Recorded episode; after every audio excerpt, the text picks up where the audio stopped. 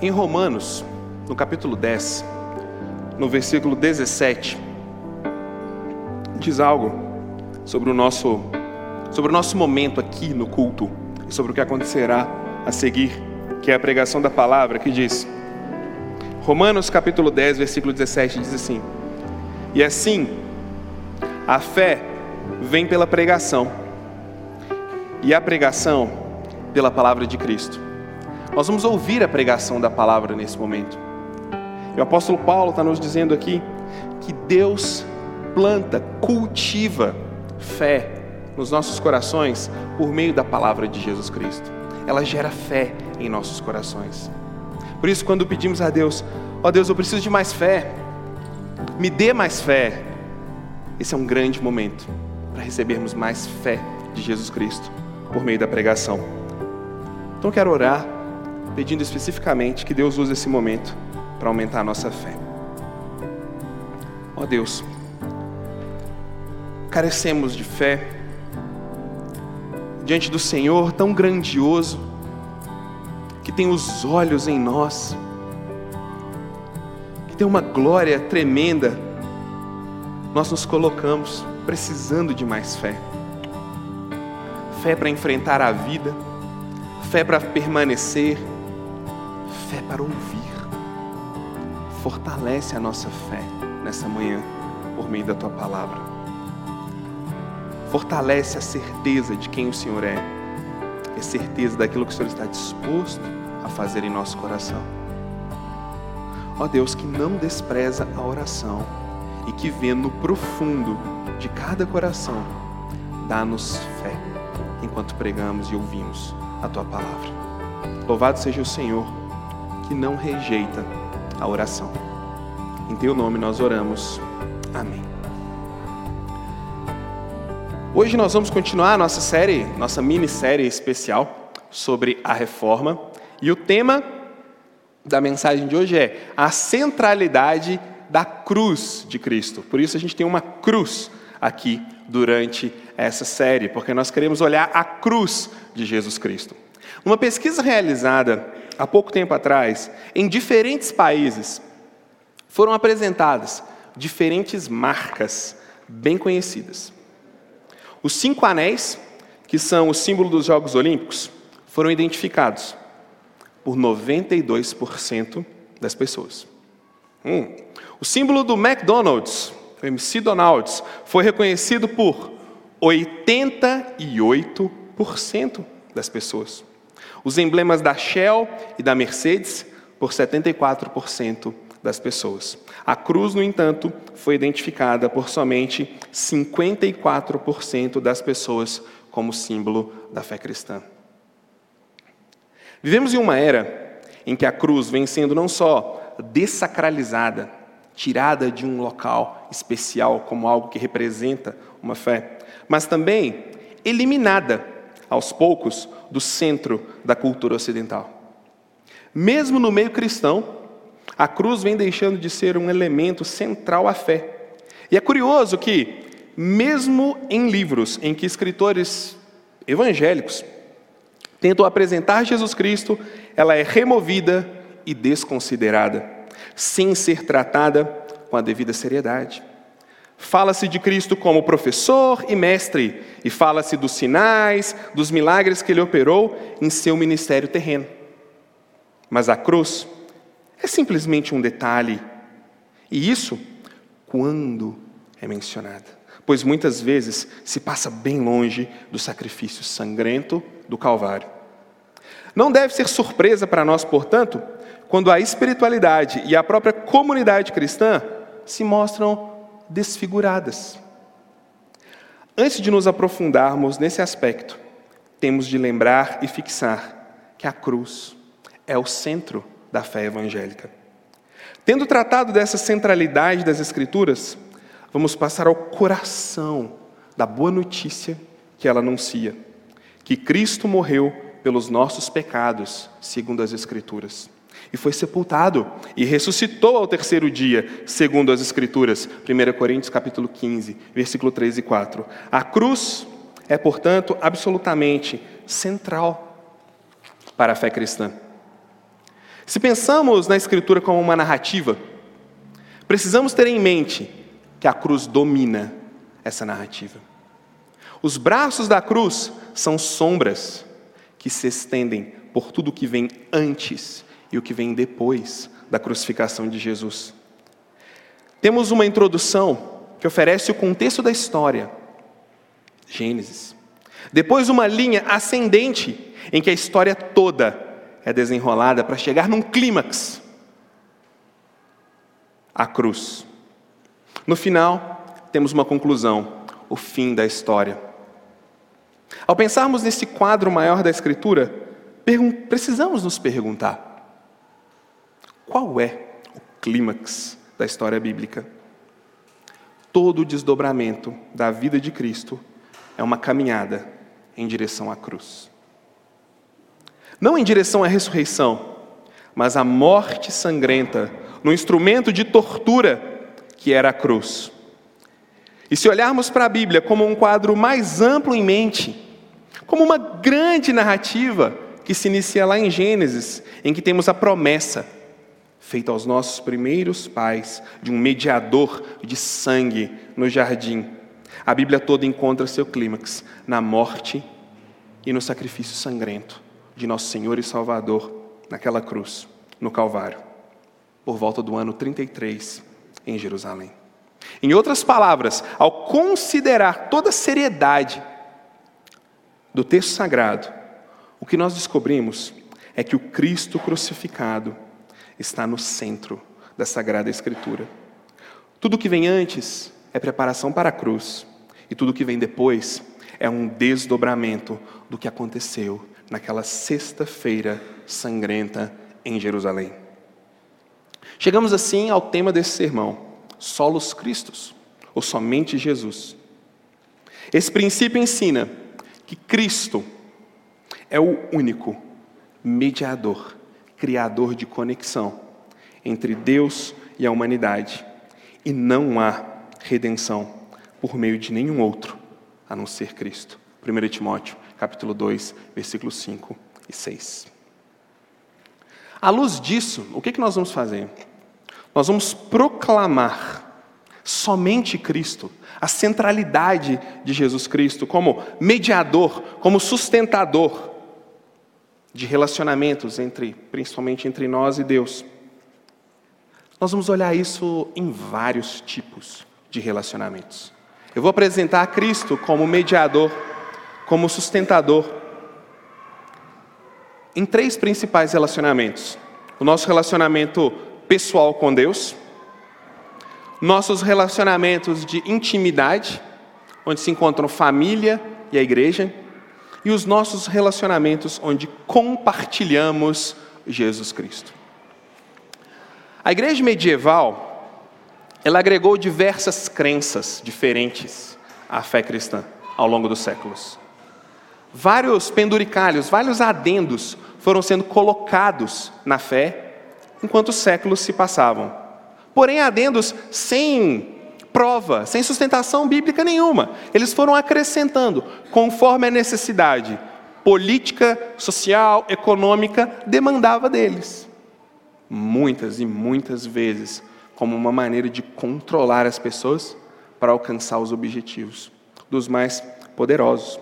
Algumas delas, por exemplo, são oração pelos mortos, culto a imagens, canonização de intercessores, como outras pessoas que exercem o papel de intercessores entre nós e Deus, e chamar essas pessoas de santos, nesse sentido, que criam um caminho entre o ser humano e Deus, perdão dos pecados, através da confissão a um sacerdote, a confissão a uma pessoa, e aquela pessoa tendo autoridade, o poder para perdoar os pecados. Até que em 31 de outubro de 1517, Martinho Lutero, num ato, de certa forma, corriqueiro para aquilo que ele fazia, para a sua função, pregou ali, na porta do castelo de Wittenberg, no sul da Alemanha, as suas 95 teses. E na primeira tese ele dizia o seguinte: dizendo, Nosso Senhor e Mestre Jesus Cristo, arrependei-vos.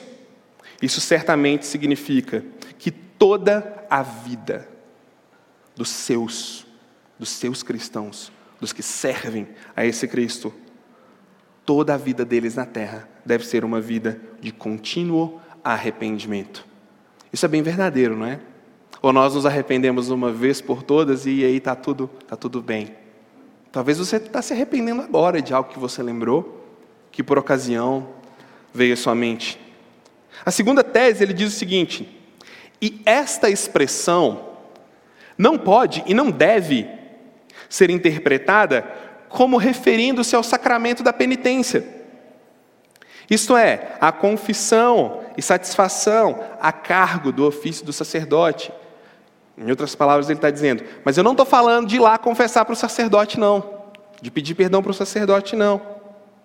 O texto de 1 Timóteo, porquanto há um só mediador entre Deus e os homens, Cristo Jesus homem. O texto de 1 Timóteo nos ensina que a fé cristã é uma fé monoteísta, existe um só Deus.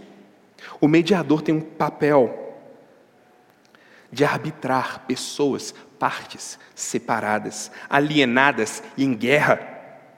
Deus é o totalmente outro, santo, justo, completamente sem pecado, inacessível em glória, mas que se torna acessível em Cristo.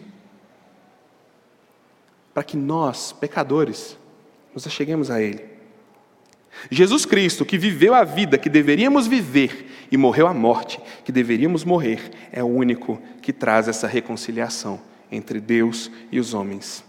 Jesus Cristo, como mediador, é um profeta que ensina a verdade, que proclama a verdade de Deus revelada. É um sacerdote que deu a sua vida em um sacrifício de troca em nosso lugar e é rei que governa soberanamente todo o universo. Por meio de Cristo, podemos levantar nossa voz em oração e seremos ouvidos por Deus. Segundo Crônicas, capítulo 7, versículo 14, diz assim: Se o meu povo, que se diz pelo meu nome, se o meu povo que se chama pelo meu nome, se humilhar, orar, me buscar e confessar os seus pecados, eu ouvirei. Não tem ninguém no meio. Não tem ninguém fazendo a ponte. Não tem ninguém ali para cobrar um pedágio, para estabelecer novas condições. Se o meu povo se humilhar, se o meu povo sentir o peso da sua condição e me buscar, os meus ouvidos estão atentos. João, capítulo 6, versículo 37, Jesus Cristo disse: E todo aquele que o Pai me dá e vem até mim, eu não o rejeitarei, eu o acolherei e vem até mim, vem direto a mim. Se conecta comigo, eu não o rejeitarei, mas eu o acolherei. A mediação já foi feita. Já existe o caminho. A reconciliação já foi proclamada. O relacionamento já foi refeito. Mas uma das partes ainda precisa ser avisada de que o caminho já foi feito, de que já está tudo bem, de que já não há mais divisão, contendas, nem inimizade. Ah, essa parte é Deus? Não. Essa parte somos nós. Nós precisamos ser avisados, conclamados a crer de que o caminho já foi refeito. E o caminho é Jesus Cristo. Pedro, no capítulo 2, do versículo 1 Pedro, no capítulo 2, do versículo 9 a 10, diz: Vocês são uma raça eleita, um sacerdócio real, um povo de propriedade exclusiva de Deus, a fim de proclamarem as virtudes daquele que os chamou das trevas para a sua maravilhosa luz. Você está percebendo? É pessoal.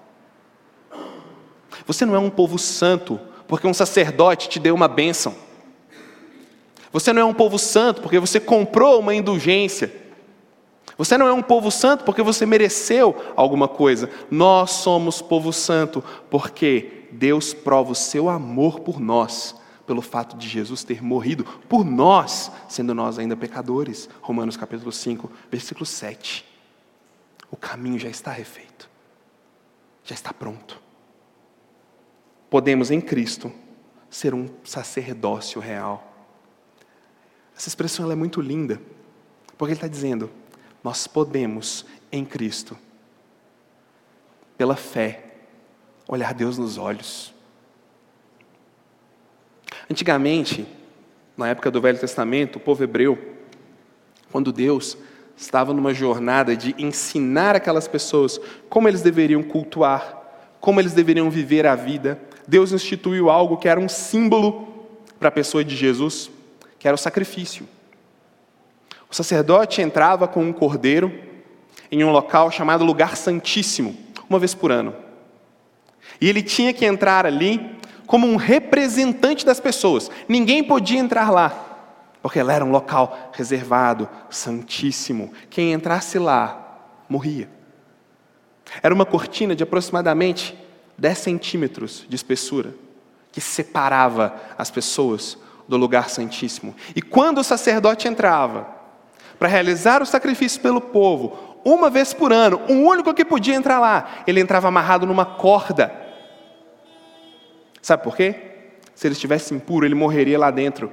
E ninguém poderia entrar para tirar, senão, né?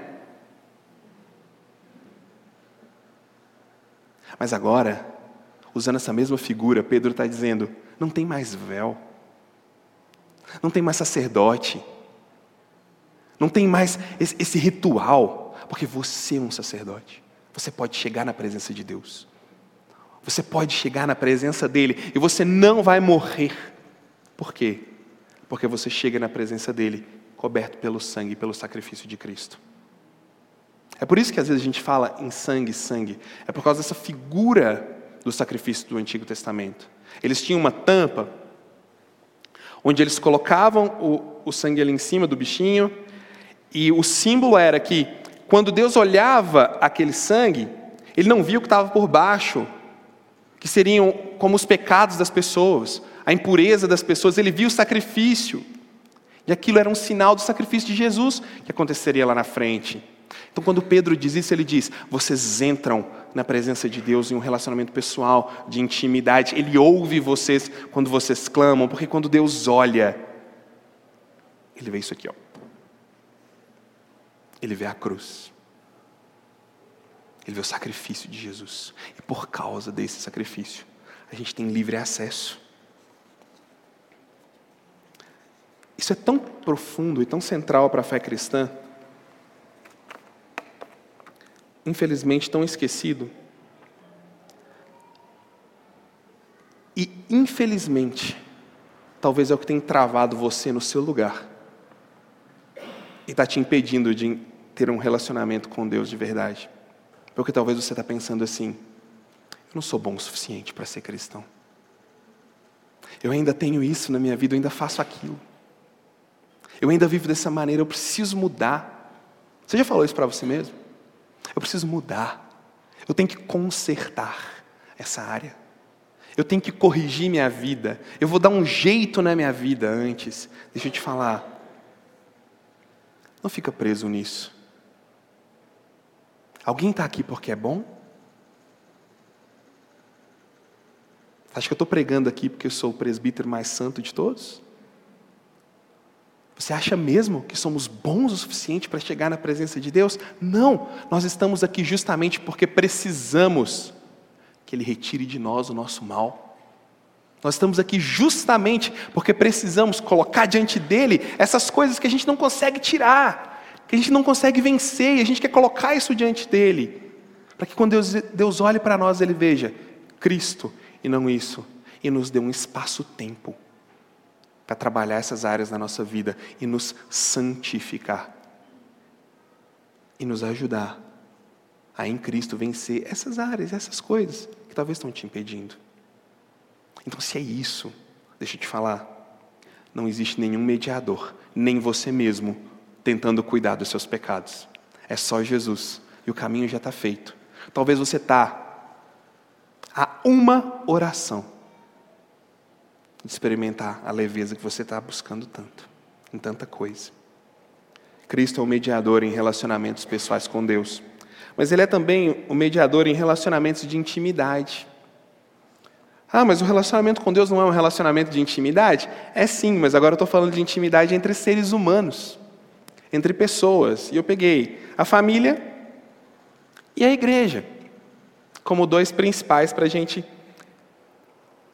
conversar um pouquinho. Primeiro, a família nos seus relacionamentos básicos: pai, mãe, filho, filha, avô, papagaio, né? E o pet que você tiver. Os pets são muito bonitinhos, mas eles não estão aqui, não. Mas relacionamentos básicos do dia a dia. Olha lá, Efésios capítulo 5, versículo 22. Efésios 5, 22. Nós vamos ler alguns textos aí de Efésios 5, 22. Hoje eu estou lendo na revista atualizada. Não achei minha NAA, então estou lendo na RA. Efésios 5, 22.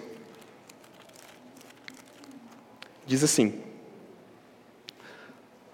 As mulheres sejam submissas ao seu próprio marido, como ao Senhor. Versículo 25. Maridos, amem a sua esposa, como? Como Cristo amou a igreja. Versículo, capítulo 6, versículo 1. Filhos, obedeçam a vossos pais onde? No Senhor. Versículo 4. Pais, não provoquem seus filhos a ira, mas criem, criai-os na disciplina e na admoestação do Senhor. O que é está presente aqui como padrão, como referência, como base para todo relacionamento dentro de uma casa, numa família? Aquilo que é do Senhor. Cristo como mediador das nossas relações mais íntimas e profundas. Marido e esposa se relacionam no Senhor, deveriam, no Senhor. Pais e filhos, no Senhor. Filhos e pais, no Senhor. Cristo dentro da família, nos ajudando naqueles momentos onde não tem Senhor nenhum, só tem eu, só tem você. Onde não tem Senhor nenhum, só tem a minha vontade e a minha autoridade, mas não tem Senhor. Isso eu acho que se aplica muito diretamente para os momentos de conflito. A gente poderia pegar outras coisas, mas especialmente pensando na família, primeiro nos relacionamentos básicos, esticando isso para relacionamento, para conflitos e no conflito duas atitudes: o silêncio e o perdão.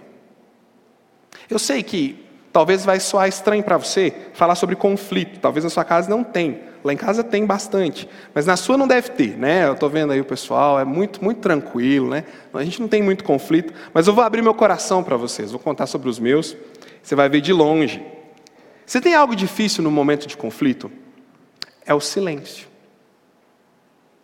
Às vezes o silêncio parece tão difícil de ser colocado em prática no momento de conflito. Tiago, capítulo 3, do versículo 5 ao versículo 7, fala um pouquinho né, sobre o poder das palavras. Abre lá.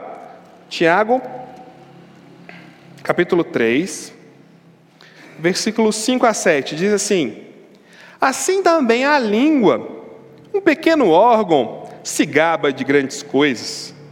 Vede como uma fagulha põe em brasas tão grande selva. Ora, a língua é fogo, imundo de iniquidade. A língua está situada entre os membros do nosso corpo e contamina o corpo inteiro. E não, e não só põe em chamas, toda a carreira da existência humana, como também é posta ela mesma em chamas pelo inferno. Pois toda espécie de feras, de aves, de répteis e de seres marinhos se doma e tem sido domada pelo gênero humano.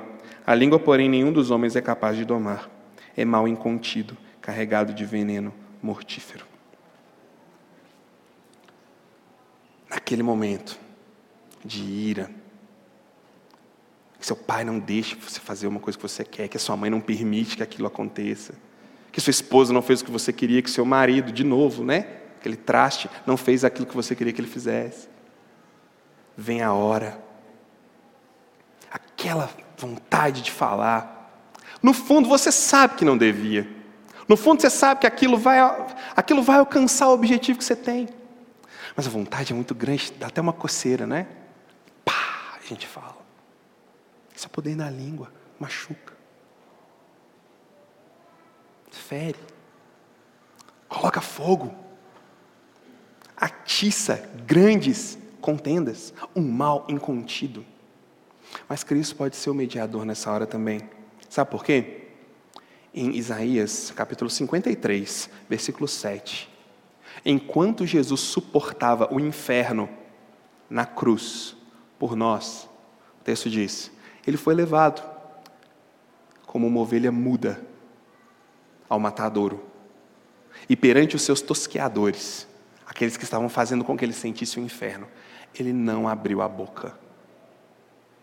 Ha. Cristo nos dá uma grande lição aqui sobre o silêncio. Porque no momento em que ele podia dizer, eu não mereço isso, o senso de justiça. Na maioria das vezes, o senso de justiça é o que não deixa a gente ficar calado. Mas ele tinha um senso de justiça verdadeiro. Na hora que ele poderia, anjos, ação. Na hora que ele poderia acabar com tudo aquilo, ele não abriu a boca. Parece simples, mas uma das coisas que mais me ajuda nos momentos em que eu estou com muita vontade de usar minha língua para ser sarcástico com a minha esposa e feri-la. Isso acontece mais do que eu gostaria, infelizmente. Eu lembro, eu faço essa oração. O meu Senhor não abriu a boca.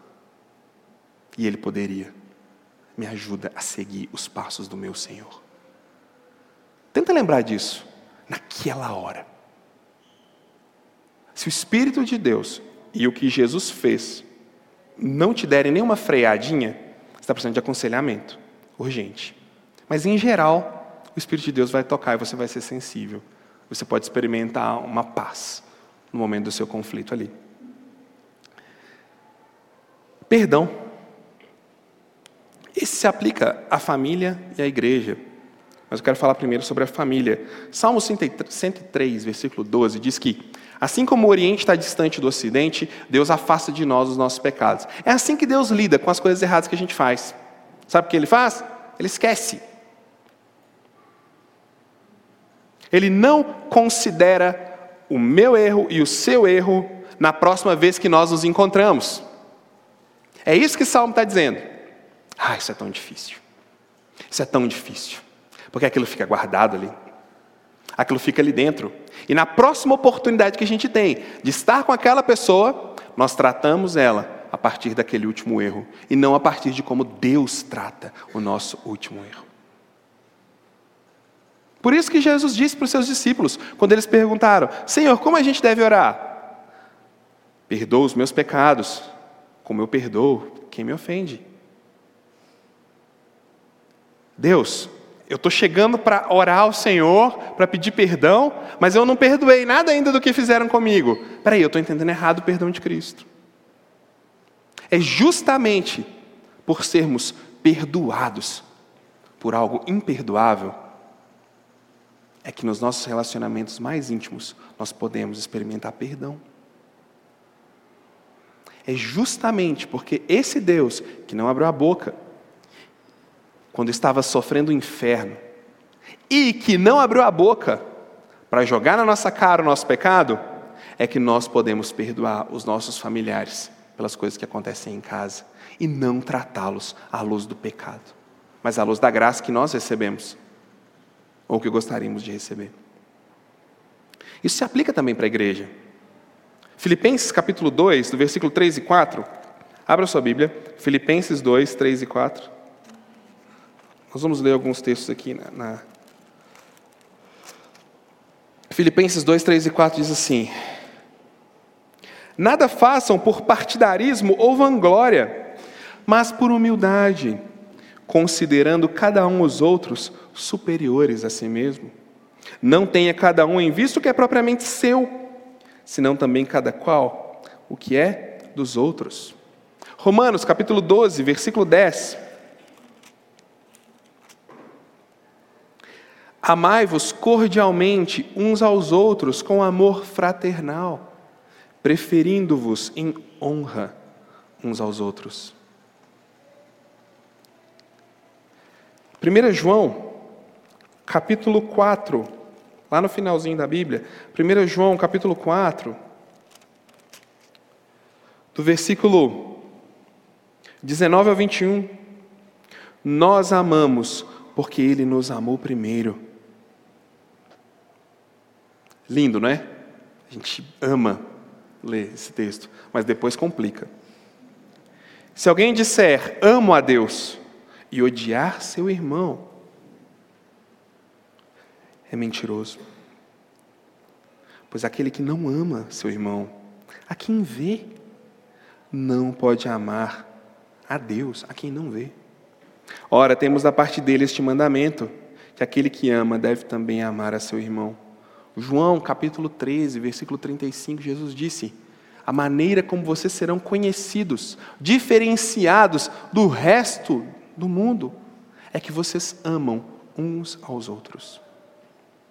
Em relacionamentos na comunidade, onde nós ouvimos Paulo dizer: considerem cada um superior uns aos outros, amem-se cordialmente, tratem uns aos outros preferindo o outro e não a si mesmo. Nós temos um mediador, aquele que, mesmo sendo Deus, não julgou que isso era algo que ele devia apegar-se, mas assumiu uma forma de servo, que por sinal é a minha forma e a sua tornando-se em semelhança humana, e veio a esse mundo. Não sofrer qualquer coisa, não sofrer um bullying qualquer, mas sofrer a morte, e morte de cruz. Por causa dele, nós podemos olhar para o outro e ser gentis. Talvez esse adágio nunca foi tão verdadeiro para igreja cristã. É, a gente tem que ter muito cuidado para usar né, esses adágios, mas diz assim: é melhor ser gentil do que estar certo. Talvez alguns de nós precisam começar por aí, em relação ao outro. Principalmente nesse momento político nós vivemos. Cuidado. O seu Senhor se humilhou abriu mão, tratou o outro com consideração. E para finalizar, o texto de Mateus, capítulo 18. Se algum de vós tem uma queixa contra o irmão, vai conversar vocês dois sozinhos. Se não deu certo, se não conseguiram fazer as pazes, chama mais alguém. Tenta de novo. Se não der certo, expõe aquela situação para vocês terem a ajuda de alguém da comunidade, a igreja te ajudar. Cristo não só nos dá a direção do que fazer, amem-se, considerem-se, abram mão, porque eu abri mão de tudo que eu tinha. Eu dei o exemplo primeiro. Ele não só diz o que fazer, mas ele diz como. Se o povo de Deus é conhecido pelo amor, o povo de Deus vai perseguir solução de conflitos quando eles acontecerem. Ele não vai jogar debaixo do tapete. Ele vai perseguir a solução. Ele vai tentar. Não vai se cansar enquanto a paz não reinar. Ele não vai cultivar. O autor de Hebreus diz: Não permita que nasça entre vocês mágoas, para que brote no seu coração raiz de amargura, que cresça e vos contamine. O amor do Cristo faz a gente querer resolver rápido, faz a gente ir atrás e não carregar isso. Eu tinha um professor no seminário que uma das poucas coisas boas que eu ouvi dele foi o num conflito o mais parecido com Cristo toma a iniciativa. Sendo ele o ofendido ou não. Isso é muito profundo. Pois onde Cristo está reinando, nós vamos perseguir a paz e não cultivar o ódio, não cultivar a guerra. Cristo é mediador também nos nossos relacionamentos de intimidade. Por último, Cristo é mediador também nos nossos relacionamentos onde compartilhamos Cristo. Romanos capítulo 1, versículo 16 diz assim: Pois eu não me envergonho do Evangelho. Eu não fico corado por causa do Evangelho. Eu não fico sem graça por causa do Evangelho. Eu não peço desculpas por causa do Evangelho. É isso que significa envergonhar. Porque ele é o poder de Deus, visível, para salvação de qualquer um. De qualquer um, vai ser a tese dele no livro de Romanos. De qualquer um que crê. Normalmente nós vamos a Cristo quando somos convencidos de que o Evangelho tem algo que eu não acho em outro lugar. Nós somos atraídos por Jesus, dentre muitas coisas, quando nós percebemos nele elementos, atitudes visíveis no seu povo, verdades que nós não encontramos em outro lugar, sobretudo sentido para a nossa existência, que muitas coisas que nós tentamos não nos dão. Nós voltamos o nosso olhar para Cristo, porque com Cristo, a manhã seguinte não é de vazio. Nós voltamos o nosso olhar para Cristo, porque em Cristo não existe ressaca moral, existe paz. Justamente porque no Evangelho encontramos algo diferente daquilo que experimentamos por aí. 1 Coríntios capítulo 2, o versículo 1 e 2, a gente já falou desse texto. Paulo, enquanto falava com os coríntios, e era uma situação muito complicada, porque eles estavam cheios de opinião, eles estavam cheios de filosofias, nada contra a, a filosofia, eles, eles, estavam cheios de um tipo mer, mercadológico de filosofia, que eram sofistas, era um pessoal que estava mais preocupado em ganhar dinheiro e convencer do que buscar a verdade. Ele disse para eles: A única coisa que eu quero saber, e a única coisa que eu preguei no meio de vocês, é Jesus na cruz. Não usei de palavras vãs, não usei de vãs argumentações, nada disso. Eu só quis saber entre vocês Cristo. E este crucificado, ele vai dizer em outra parte, escândalo. Para judeus, para gregos, loucura, porque não faz sentido um rei morrer do lado errado do muro em um lixão. Atos capítulo 4, versículo 12. Lucas diz: E não há salvação em nenhum outro nome dado entre os homens, pelo qual importa que sejamos salvos. Não existe salvação em nenhum outro nome. Olha só, o que eu vejo é que existe uma pressão muito grande para contextualizarmos o Evangelho. Existe uma pressão constante para contextualizarmos o Evangelho. Isso é bom ou ruim? Sim. Isso até certo ponto é bom, porque nos conecta com realidades ao nosso redor. Conseguimos entrar em locais, ambientes, corações, entender o que acontece ali e comunicar o evangelho da cruz. No entanto, é preciso ter cuidado para não começar a acreditar que o Evangelho depende da sua contextualização, pois ele não depende. A Escritura nos diz: se Deus quisesse, as pedras falariam. Em outra ocasião, quando ele quis, uma jumenta falou, em números.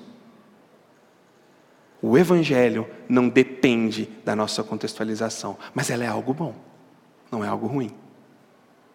Não é por isso que nós vamos fazer como os receptores da carta de Paulo. Ah, temos muita graça, então vamos pecar para que a gente experimente mais graça. Não, não é isso. Ah, não precisamos contextualizar, então vamos ser totalmente quadradões, retógrados. Não. Não é por esse sentido. É algo bom, mas o Evangelho não depende disso. A tarefa do convencimento, segundo João, não cabe a nós. João, capítulo 16, Jesus falando para os seus discípulos que quando ele fosse embora, ele não deixaria os discípulos sozinhos, mas ele mandaria alguém, não uma coisa, não uma força, mas alguém que os ajudaria. E esse alguém, que é o Espírito Santo, convenceria o mundo. É uma outra forma de dizer: as pessoas que não creem em Cristo, elas não são convencidas por você. Cá entre nós, é tão chato quando algum cristão tenta convencer a gente a seguir a religião dele. Eu tenho um pouco de preguiça, assim, porque quando eu estou conversando com alguém e a pessoa não sabe que eu sou cristão, e às vezes ele é um cristão, e ele tenta me convencer a ser cristão. Aí para a igreja dele, sabe? Aí, hum, hum, legal, né? Então já sou, já sou pastor, irmão, amém? Aí termina, eu fico mais em paz. Mas é difícil, não é? Quando alguém quer ter esse papel. A gente não, a gente não quer se sentir um, um idiota, um tolo, que outra pessoa está manipulando. Jesus sabia disso, por isso que ele disse: amem uns aos outros, amem os que estão ao seu redor, preguem o evangelho do Cristo crucificado e tenham paz. Porque é o Espírito quem vai convencer do pecado, da justiça e do juízo, porque eles não creem em mim. Ou isso tira um peso das nossas costas. Porque essa pressão, ela tem nos levado para locais complicados. Existe uma tendência e uma pressão para inovarmos na linguagem. Existe uma tendência e uma, uma pressão para a gente encontrar Jesus em tudo que é produção cultural pop. Toda série que acontece, alguém encontra Jesus lá. Todo filme tem Jesus lá. Existe uma pressão. Tá tudo bem se não tiver. Existe uma pressão para isso constante. Uma pressão para anexar Jesus em discussões ideológicas. Jesus é mais para um lado, mais para o outro, Jesus é mais isso, mais aquilo. Olha só, eu coloquei em negrito para que eu lesse para você isso aqui. Essas pressões fazem. Que nossa ênfase evangelística de compartilhar Jesus recaia sobre elementos que são extremamente secundários quando se quer apresentar Jesus para alguém, tais como nossa roupa, nosso linguajar, nosso espaço de culto, nossa música, nossas liturgias, e seja lá o que for, que a tradição cristã tem como um símbolo ou como uma prática cristã. Essas pressões fazem a gente pensar que a gente tem que mudar tudo para contextualizar. Aí muda tudo. Muda a língua, muda a roupa, muda o local de culto, muda todas as coisas, mas está lá, um brigado com o outro, assistindo a Deus na igreja da parede preta, toda chique, com as luzes e tal. Super contextualizado, mas está um outro lá com raiva um do outro brigando. Ah, a gente tem uma linguagem super legal, a gente fala da cultura pop. Oh, isso é muito legal, eu adoro isso, eu faço isso. Eu, eu não acho ruim, mas nós estamos super contextualizados. Mas na hora de amar, Estão falando mal do outro. Estão cultivando rancores e brigas. E isso é muito mais importante na hora de contextualizar o Evangelho. Porque é nisso que a gente mostra Jesus. Eu não mostro Jesus se eu estou de terno, de blazer, eu já vim pregar de, de bermuda e de chinelo, nunca mais virei, fiquem tranquilos. Mas isso isso não tem nada a ver com Jesus. O que mostra Jesus é o nosso amor uns pelos outros. É como a gente vive, a nossa disposição de perdão. Então eu quero te dizer, Tira um pouco a pressão disso. Tem pessoas que amam muito Jesus e que ficam muito empolgadas com as estratégias para se compartilhar Jesus. E eles fazem grandes pregações, grandes livros sobre contextualização, sobre igreja na cidade, sobre como falar do Evangelho, sobre todas essas coisas. E eles empolgam as pessoas. E eles acabam colocando um peso sobre nós, quando o peso deveria estar em Deus. Calma. Calma. Vamos contextualizar? Vamos. Com certeza. Vamos fazer de tudo para que o Evangelho chegue a todos? Com certeza. Mas o Evangelho chega a todos através de uma pessoa que representa o Cristo. Em primeiro lugar, em essência, pelo que ela é, em como ela vive com seus irmãos. E depois, pelas séries que ela vê, pela roupa que ela usa, pelo jeito que ela fala, pela roupa que ela prega. Aí a gente conversa disso, mas primeiro é Jesus. Ele vem primeiro.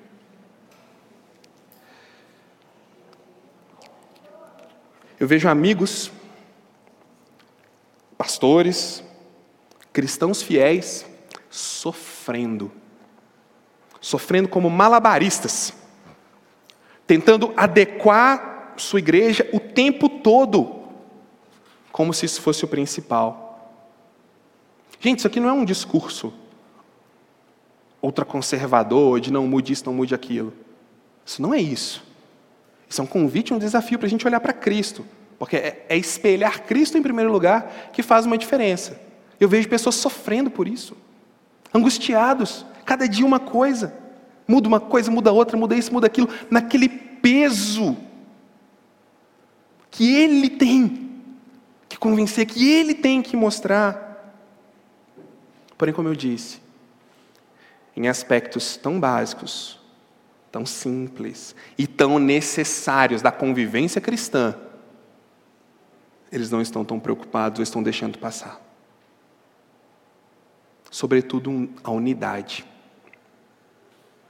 Olha só, uma igreja que vive Cristo, que expressa Cristo, é uma igreja unida.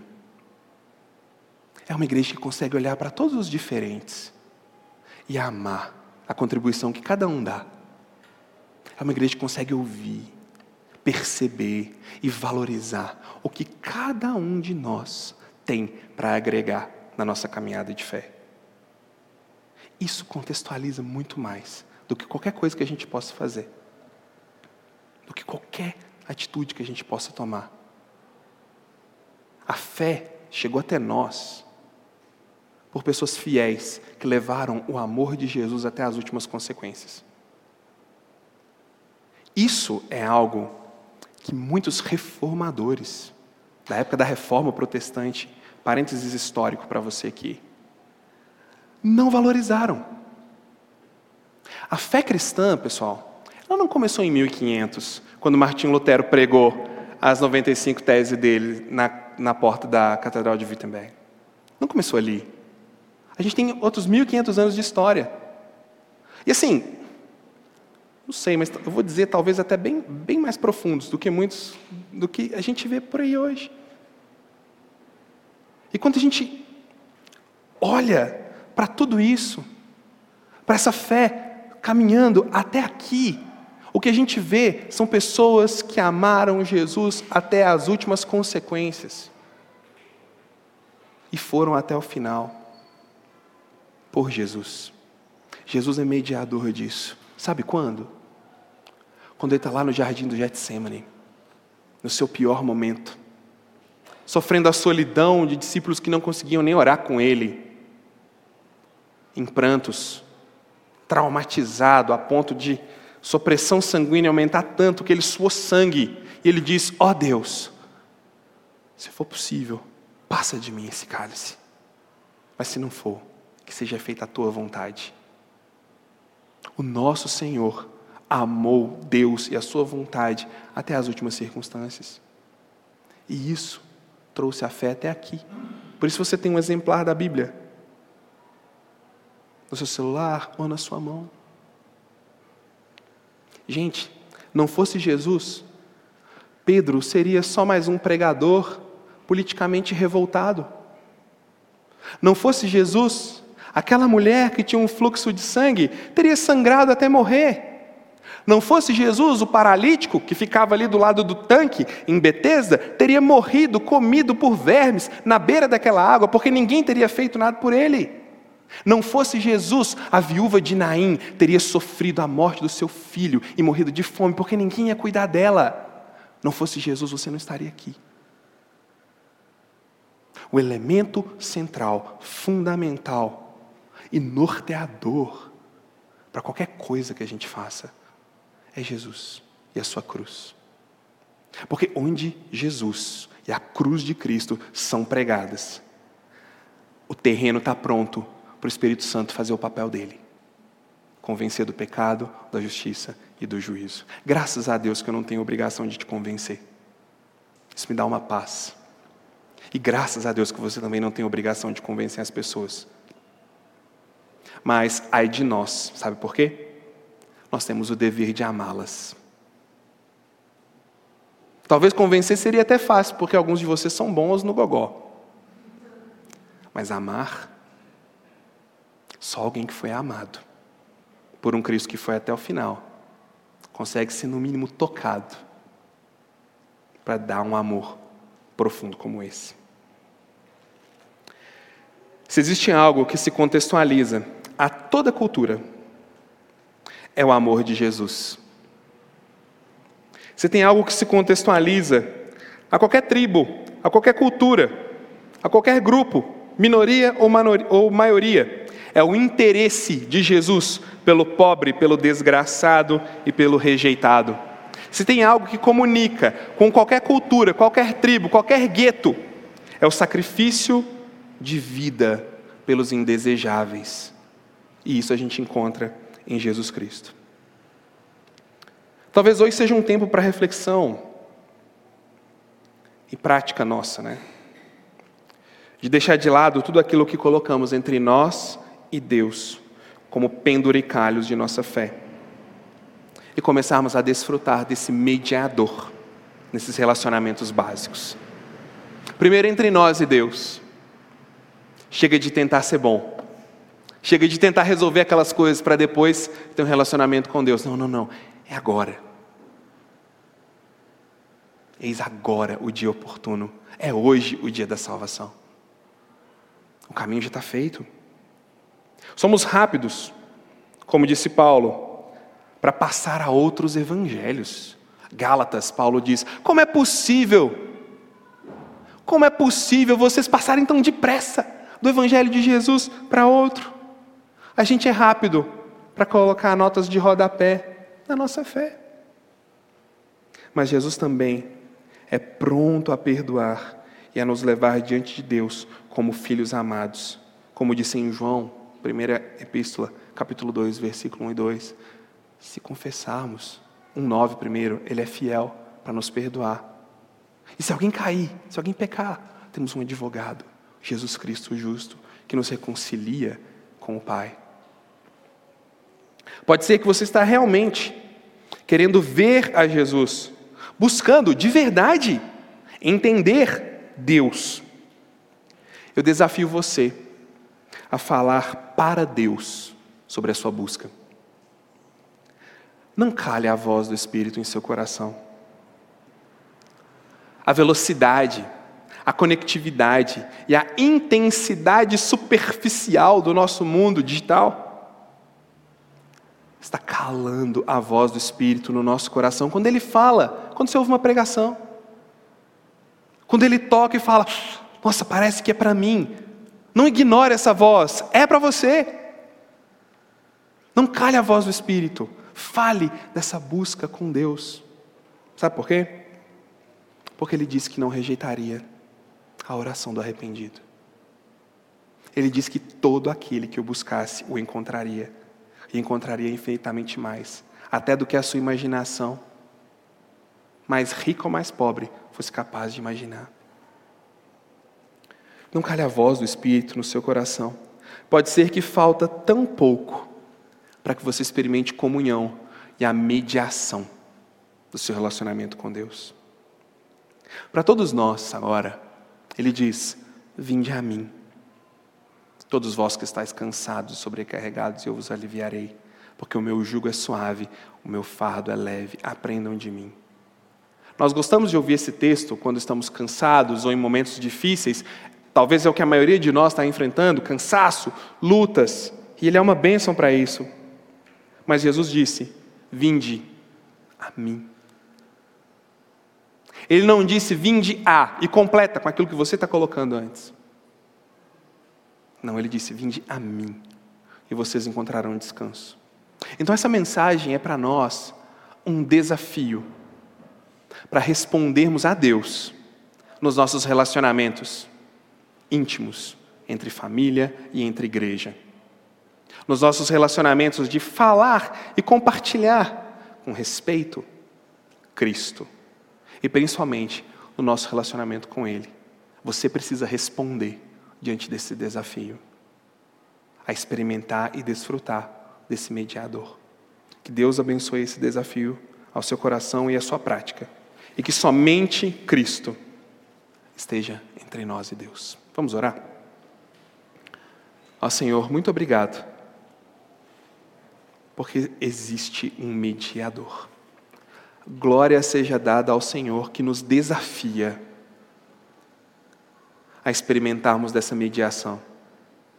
Não nos deixe depender de mais nada a não ser do Cristo.